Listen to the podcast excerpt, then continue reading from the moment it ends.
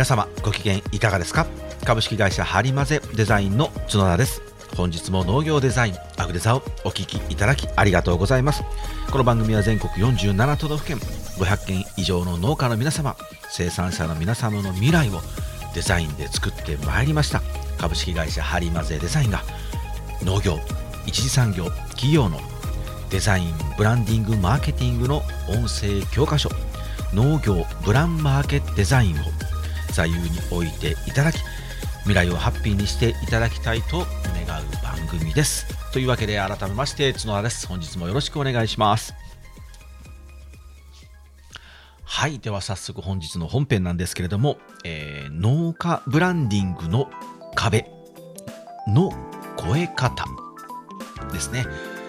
壁って言ってねここで区切ってしまうと本当あ壁があるんだなと思ってしまうんですけどそれの超え方みたいなことを今日ちょっとお話ししたいなと思いますで、えーと、ブランディングのお話はですねあの過去にもたくさん配信してますけれども、うん、具体的にそれをこうまあ、どう実践に落とし込んでいくかっていうのはね、なかなかあのまだお話できていなかったかなと思いますので、うん、そこの部分をちょっと今日は簡単に、あのちょっと今日はチップスっていう形で短めなんですけれども、お話ししたいなと思っております。あでこういう短いね、あのネタ、小ネタみたいなものはですね、 Voicy、Voicy の方で結構あの配信しておりますので、もしよろければですね、皆さんよろしければそちらを聞いていただけたら、あのちょっとした本当短いネタ、あのこっちのポッドキャストで、えー、っとね、たっぷり話せないなぐらいのやつはですね、向こうで小ネタとしてあの喋っておりますので、よかったら聞いてください。はい。ではですね、壁の越え方なんですけれど、えー、ポイントはですね、3つに、え、まとめてみました。で、これをですね、今日ちょっとお話ししたいんですけど、まず1つ目はですね、えーまずはですけど、まずはね、もうとにかくね、あの、伝えたいこと、言いたいこと、で、こういうことやってるんだよ、あのこういうことをあのみんなに伝えたいんだ、あの私のことこんだけ、これだけ見てみたいなことでいいので、まずはね、言いたいことをあのもう書き連ねてください。つらつらと並べてみてほしいですね。もうこれはもう最初はあの何も考えなくていいと思います。あのうちはもうこういうやり方で作ってるんだとか、あのうちの商品はここを伝えたいんだとか、うちの農園としては、うちの農家としては、ここをみんなに見ても欲しいんだとか、もうアピールですね。とにかくこう、本当にアピールなんですけれども、これを見てほしい、あれを見てほしい、ここをあの分かってほしいっていうことを書き連ねてみてください。で、これをね、あのそのままやってしまうとダメなんですよね。これではあのお客様のものにならない、えっとですね、あとちょっと一冊本だけ軽くご紹介もするんですけれども、これをね、やってしまうとダメですね。えっと、先にちょっともう紹介しておきましょうか。えっと、この、えー、あ、YouTube の方はこっちだな。えー、こっちに見せないとダメですね。はい、この本です。ピント合うかな？このね、マイケル・ E・ ポーターさんが書いたですね、競争戦略論っていう本があるんですけど、この本の中にもね、ちゃんと書かれてまして、なんならもうね、あの、どしょっぱなから、どしょっぱなから書かれてるんですけど、価値とは、企業にとって、まあ、農家さんです、あの農園農家さんのね、価値とは、価値とはですけど、顧客のニーズ、もしくはニーズ以上のものを効率的に満たす能力のことであるって書かれてるんですよね。つまり顧客にとっての価値というのは顧客のニーズそれ以上のものですねシーズとかですかね。そういうものを効率的に満たす能力のことであるので自分たちがねいくらこれ俺たちはこんだけすごいぞこれが得意だぞとかここにあの、価値を持ってほしいんだって思ったとしてもそれが顧客ですね。お客様にとって価値ではなければ意味がないんだよっていう話をしております。これがね大事なのでポイントの2としてまずね、ポイント1は、えー、とにかく好きなことを書いてください。自分たちがアピールしたいなと思うことを、もうあの、そここ今のお話ししたようなことは抜きにして書き連ねてみた。で、その後ポイント2として、その中から自分が消費者なら、お客様なら、自分がお客さんになった時に、どれに反応するか、どれが刺さるかなというふうに考えてほしいですね。うん、これはなんか独りよがりだなと。これをこんなこと言われても、ちょっと買いたくないな、みたいなことをね、あの全部消していくんですね。消去法なんですけど消していって消していって消していって残ったものこれがね皆さんのブランドなんですよねはい名探偵ホームズのようですねホームズ確かね消去法やったと思うんですよもう確かなんであのき流してくださいね。確かに消去法やこれは違うこれは違うこれは違うって消していくと最後真実にたどり着くんですけれども。だからあのまずは書き連ねてもうあの自分がアピールしたいこと、ね、農薬も使わずやってるとかね。もうあの減農でやってるんだとか朝一で取ってるぞとかもうとにかく新鮮にこだわってるぞとか。自分たちの、ねえーと、農園としては、え、家族で仲良くやってるとかね。いやうちは夫婦2人でやってるけど喧嘩しながらでも絆が深いんだとかね。いろいろこう書き連ねていってもらってそれをポイントにその中から自分が消費者ならこれは刺さらないなこれは刺さらないなこれは刺さらないなと消していってもらって残ったものが自分たちのブランドになりうるキーワードなんだなエッセンスなんだ要素なんだなっていうことを見つけてください。最後ですね。この最後の3つ目のポイントが大事なんですけどそれをドラマチックに伝えてほしいんです。色気のある言い方に変換して伝えてほしいですね。これもねこの同じこのねマイケル・ポーターさん競争戦略論に書かれてるんですよ。よいしょ。ライバルと異なる活動を行うか。同じ活動を異なる方法で行う必要がある。って書かれてるんですよね。つまりまあその中からお客様が刺さるようなものを見つけるときにあこれはあの他よそがやっていないな他の人たちがやっていないなっていうことに注力するのも OK ですしもしくはうん全部消してみた結果まあよそとあんまり変わらないなっていうものがねしか残らなかったかもしれない残らないかもしれないんですけれどもそれをもう一度マイケル・ポーターさんのあの言葉で言うと同じ活動を異なる方法で行う必要がある。はい、同じことなんですけれども違うやり方でやりなさいっていうふうに書かれてるんですけど僕なりに解釈すると同じ方法でも違う言い方で伝えてみるんですよ。自分なりの言い方で伝えてみる。ここがね、壁なんです。この壁を越えれると、ブランディングが成功すると思います。ちょうどね、あの、実はついあの先日あの和歌山新産業振興財団っていう和歌山の財団さんがあるんですけどこの財団さんもね自分たちのブランディングを今ねするんですってでやっぱりあの、ね、相談者さん相談者数っていうのがもう横ばいになってるのでこれをどんどん増やしていきたいということでだから自分たちとは何だろうとかねでこの、えー、県内の事業者さんが自分たちのところに相談に来てもらうにはどうしたらいいだろうっていうことをね自分たちで考えても分からなくなったのでちょっと角田さんに、あの入ってくださいって言われてですねご依頼いただいて今あのブランディング一緒にさせていただいてるんですけどその中でですねやっぱり彼らがやってることってすごくね素晴らしくてその和歌山県内のね事業者さんがねいろんな相談に来られる相談場所なのですごくねノウハウといいますか制作事例といいますかね事例ですね。事例がねすごく蓄積してくるんですよ。だからもうあのすごい数蓄積されてるんですよ。ですごい数蓄積されてるんですけどこれをねやっぱうまく使えてないですしそれをこう、えー、事業者事例紹介みたいな形で今ホームページとかでチラチラと出したりこあの広報誌ですね。開あの開放誌みたいなもので発表してるみたいなんですけどピンとこないんですよね。そのあの何でしょう事業活動報告書みたいなになるんですよ。言葉とすると。硬い、まあ、お役所なので。事業活動の報告書って言われても僕たちみたいな小規模事業者がそれを読んであじゃあこの専門機関に相談に行きたいなってやっぱ思わないんですよね。思わないとか思えなくなるんですよ。じゃあそのたくさん集まった事業活動の報告をみんなにねあのオープンにするときに何て伝えたらいいか。たくさん集まってると。たくさん集まったたくさん本当にねあのねもう1000、2000っていう数じゃないです。もうたくさんの事例活活動の報告が来てるんですよ。それってなんか百科事典っぽいですよね。なんか辞典というかね。それをちょっとこの間お話したらなるほどそんな言い方があったんだって驚いていただいたんですよ。事業私たちならやっぱりもう事業活動報告っていうふうにして出してしまうんですけどそうかお客様にとってはどんな活動があったのかな自分にも使えるネタがないかなっていうふうにして探す百科事典なんだなって思っていただいたんですけどこれあの打ち出す内容は同じなんですけど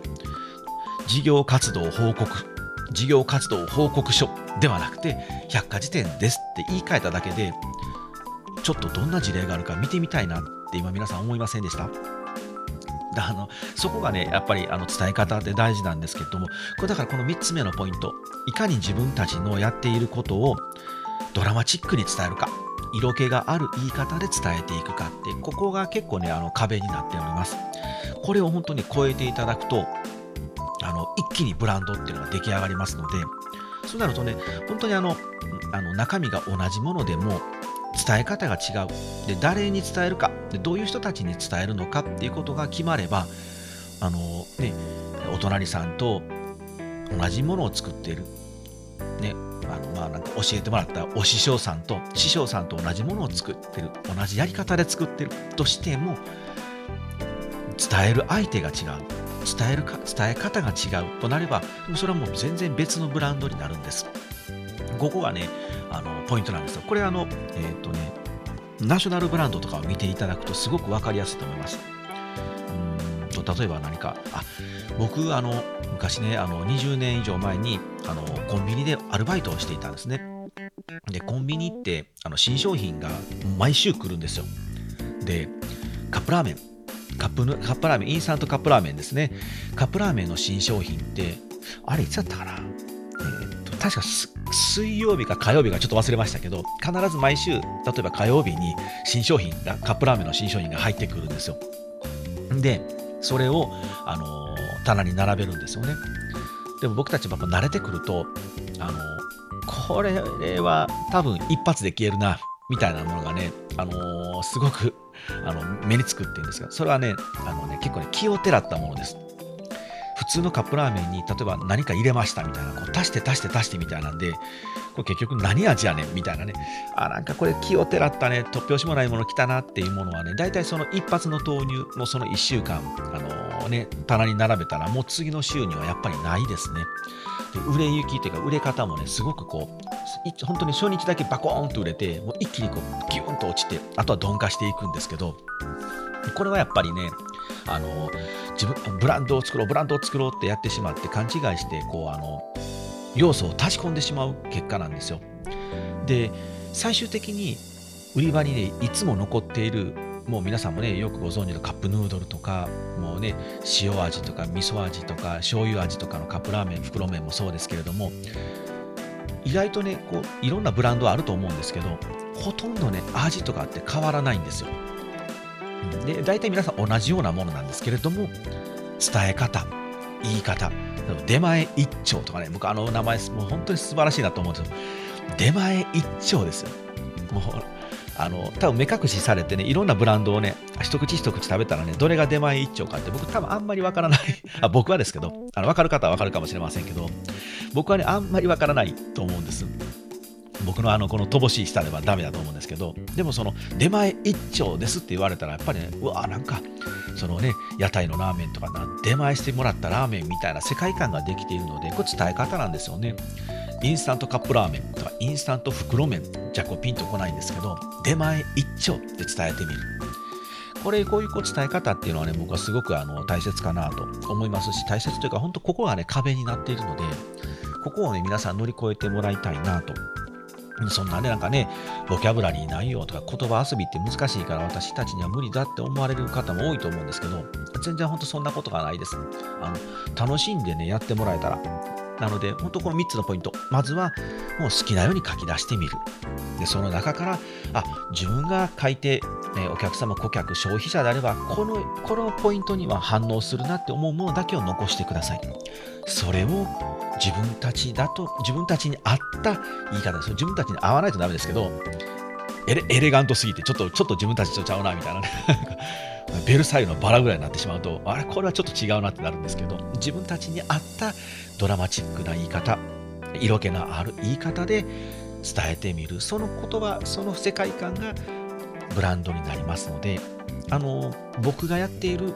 ブランディングはもう本当これだけです。ポイあの3つにまとめるとですけど、あのいろいろたくさんやってますよ。たくさんやってますけど、あの3つにまとめると本当これだけです。これを、でもこれだけだからこそ難しいんですね。難しかったらダメなんですけど、でもこれだけだから難しいんですけど、あのここを超えてもらうと、本当壁を乗り越えることができますので、ぜひ皆さん、使ってみていただけたら嬉しいなと思います。はい、では本編今日はこれでおしまいにします。えっとですね、もう雑談もちょっと短めに終わりたいなと思っております。あの、実は体調がね、あんまり良くなくてですね、あの、農業ウィーク1週間がまあしんどいんですよね、あれだと本当に、本当しんどくて、で、あの、まあ、その準備もね、めちゃくちゃしんどいんですよ。だから1ヶ月ほど本当にパンパンでやってて、で、農業ウィーク1週間もフルフルで、フル回転でやってですね、で、農業ウィーク終わったのが土曜日で、で、帰ってきて、で、あの、日曜日も僕、あんまりこうじっとしないタイプなんで、ちょっと休みとかね、あればもう本当にリフレッシュするためになぜか動くんですよ。本当にもう、休めよって自分でもちょっと思うんですけど、えっと、岡山県ですね。岡山県の木野城っていうね、あの鬼の城があるんですけど、これ山の上にあるんですけど、そこにどうしても行きたくなったんで行ってしまったんですよね。だからうちの和歌山から岡山まで、車でね、6時間以上かかるんですけど、朝めちゃくちゃ早起きて、ぶっ飛ばして、車ぶっ飛ばして行ってですね、でその日に帰ってくるんですよ。まあ月曜日仕事だからね、帰ってきてですね、あもう最高に昨日は面白かったんですけど、で、帰ってきて、鬼鬼退場して帰ってきて、で、月曜日はまたもう、あの、始発ですね。始発の特急黒潮に乗って、だから朝多分3時半ぐらいに起きて、で、朝5時台の始発に乗るんですけど、で、それで、えー、っと、またあの出張に出たんです。で月曜日出張行って火曜日出張行って水曜日出張行って木曜日に帰ってきたんですけど、まあ、この出張中もね今回締め切りがちょっと危ないのがたくさんあって久しぶりにあの移動中の電車の中で新幹線とか電車の中でねめちゃくちゃ仕事してお昼ご飯も食べる暇なかったんでもうあの在来線の普通にみんなが座ってね乗ってる中でご飯食べておにぎりとかハブハブって食べたんですけどいやー、やっぱりね、移動中の仕事はね、結構きついので、あんまりしないように、僕、あの、乗り物用意結構するので、しないようにしてたんですけど、今回は特にね、ちょっとやばいなと思ってですね、あのー、やらせてもらってさせ、まあ、締め切りは絶対落とさないっていうのが僕は大事にしてるので、まあ、当たり前なんですけどね、こんなこと。意外とね、締め切り守らないデザイナーさん多いんで、僕はね、それが本当に嫌なんで、あの、デビューしたての頃からは、もうずっともう絶対に締め切りだけは落とさないっていうのは、うちの特徴にしてるんですけど、まあまあ、そんなあれですけど、まあまあ、一応それでなんとか間に合わせて、で、まあ、ね、あの出張先で仕事をさせてもらっあの仕事ってね、ヒアリングさせてもらったりとか、打ち合わせさせてもらって、で、パンパンに仕事してホテルに戻るのがもう深夜みたいになって、で、次の日もまた始発の在来で移動するみたいなことをやってたらね、やっぱり疲れますね。当たり前なんですけど。で、帰ってきて、でも、あのー、週末、先週の週末かな。ちょっとなんかね、背中が痛かったんですよ。で、で胃が痛いな、背中痛いなっていうのは、もうあの毎年農業ウィークを一発やるとですね、必ず起こる現象なので、もうストレスなんですけど、